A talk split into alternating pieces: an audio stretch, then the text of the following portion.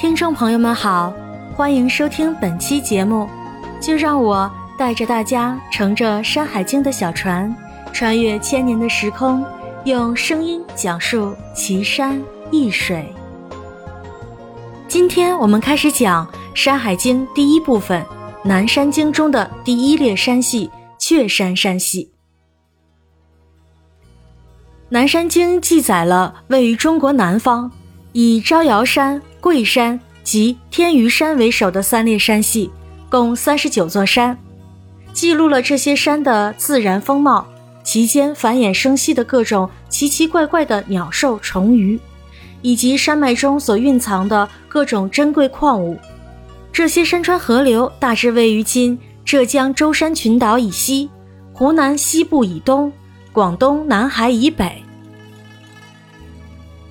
南次一经主要记载了雀山山系中的九座山和七条水系，以及其中的动植物和矿物。这些山峦水系大体分布在广西、广东和福建境内，但几乎所有的山的具体位置都难以考证。下面就跟着我一起爬山了。《山海经》南山经，招摇山。唐庭山，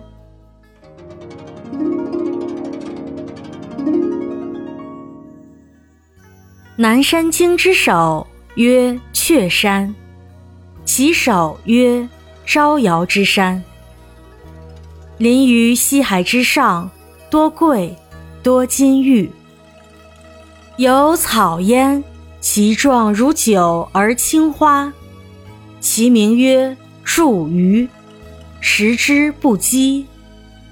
有木焉，其状如骨而黑里，其华似照，其名曰迷谷，佩之不迷。有兽焉，其状如玉而白耳，服行人走，其名曰星星。食之善走。利己之水出焉。而溪流注于海，其中多玉佩，佩之无甲级。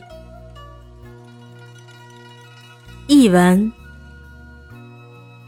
南方第一列山系叫做雀山山系，雀山山系中的第一座山叫做招摇山，它雄踞在西海岸边，山上长着许多桂树，又多产金属和玉石。山里啊有一种草，形状像韭菜，开青色的花朵，名字叫祝鱼。人吃了它就不会感到饥饿。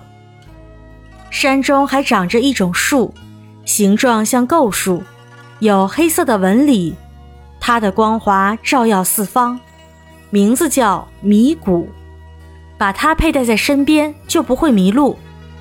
山里还有一种野兽。长得像长尾猿，耳朵是白色的。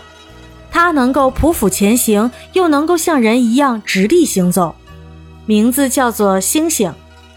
人吃了它的肉，能跑得更快。利己水发源于这座山，向西流注于大海，水中盛产玉佩这种东西，佩戴它可以使肚子不闹鼓胀病。考证。雀山山名，一说即今南岭山脉，横跨今广东、广西、湖南、江西、贵州等地；另一说可能是广西漓江上游的猫儿山，是五岭之一的月城岭山脉的主峰，因其顶峰形状似猫而得名。招摇山山名，一说即今广西猫儿山，猫儿山位于广西壮族自治区。是南岭山地的组成部分。利吉水水名，一说即今漓江，位于广西省境内。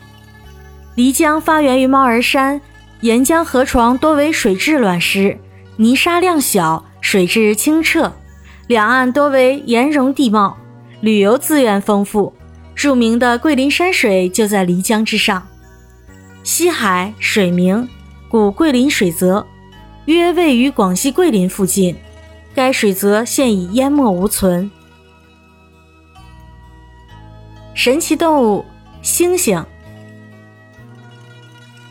招摇山是《山海经》中记载的第一座山，而这座山被记载的唯一的野兽就是猩猩了。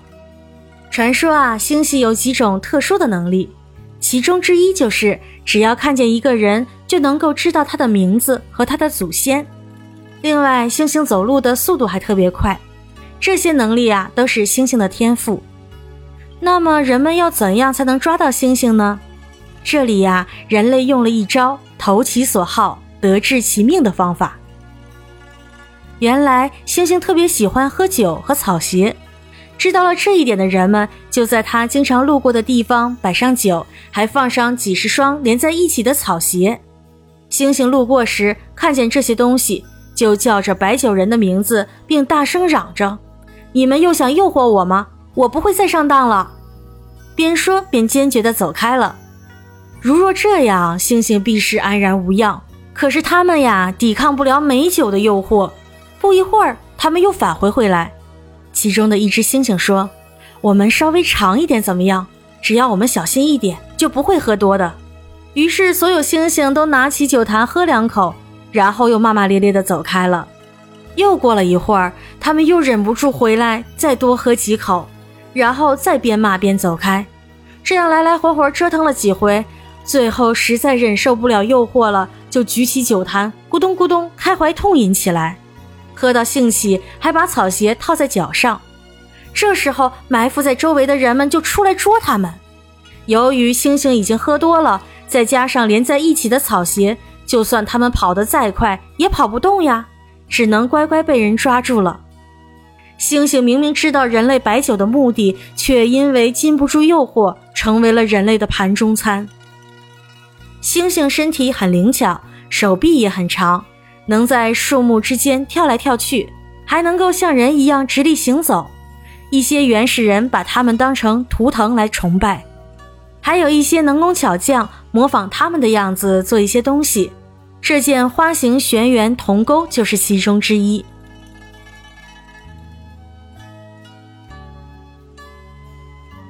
右东三百里，曰。唐庭之山，多眼目，多白猿，多水玉，多黄金。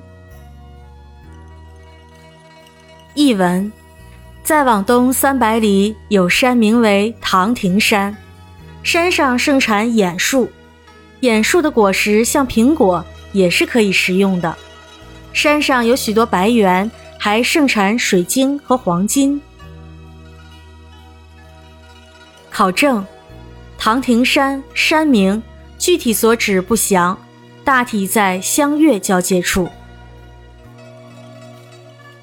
神奇动物白猿，白猿的样子像猴，而且它的手臂粗长有力，腿也很长，动作十分敏捷，善于攀援。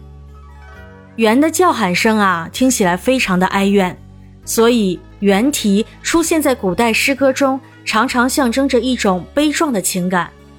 杜甫在《登高》中描写道：“风急天高猿啸哀，渚清沙白鸟飞回。”郦道元《水经注·三峡》中渔者歌曰：“巴东三峡巫峡长，猿鸣三声泪沾裳。”唐代诗人李端在《送客赋得巴江夜缘》一诗中写道：“巴水天边路，猿啼伤客情。”这些诗人都是借助猿啼来表现这种伤感的情绪。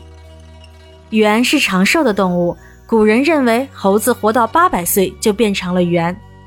李时珍《本草纲目》中说，猿产于神山广川之中，手臂非常长。能够吸取自然的精气，所以它们的寿命都很长。在金庸小说《越女剑》中，牧羊女阿青巧遇了一只会使竹棒的白猿，自那以后啊，她就常与白猿用竹棒比剑，因而悟得了高超的剑法诀窍。一根竹棒在手，便能横扫千军，创造了三千越甲不可敌的神话。根据《山海经》的描述。白猿和现在的白头叶猴也很像，但有一些人认为啊，白头叶猴绝对不是古人所认为的白猿。古人所说的白猿，跟现在海南岛上的长臂猿更接近。这类猿有白色的，也有黑色的。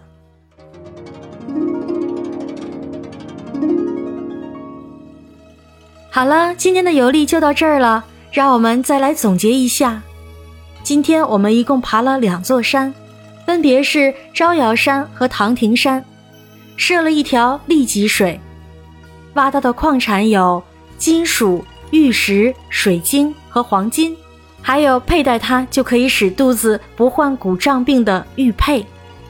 采集到的植物有桂树、眼树，还有吃了就不会感到饥饿的茱萸草，以及佩戴它就不会迷路的迷谷树。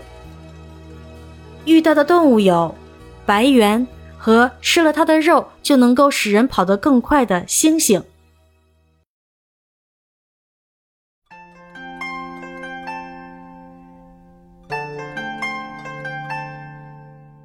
今天的山海经探险就到这里了，感谢您的收听，我是你们的导游主播一牧师，让我们下期再见。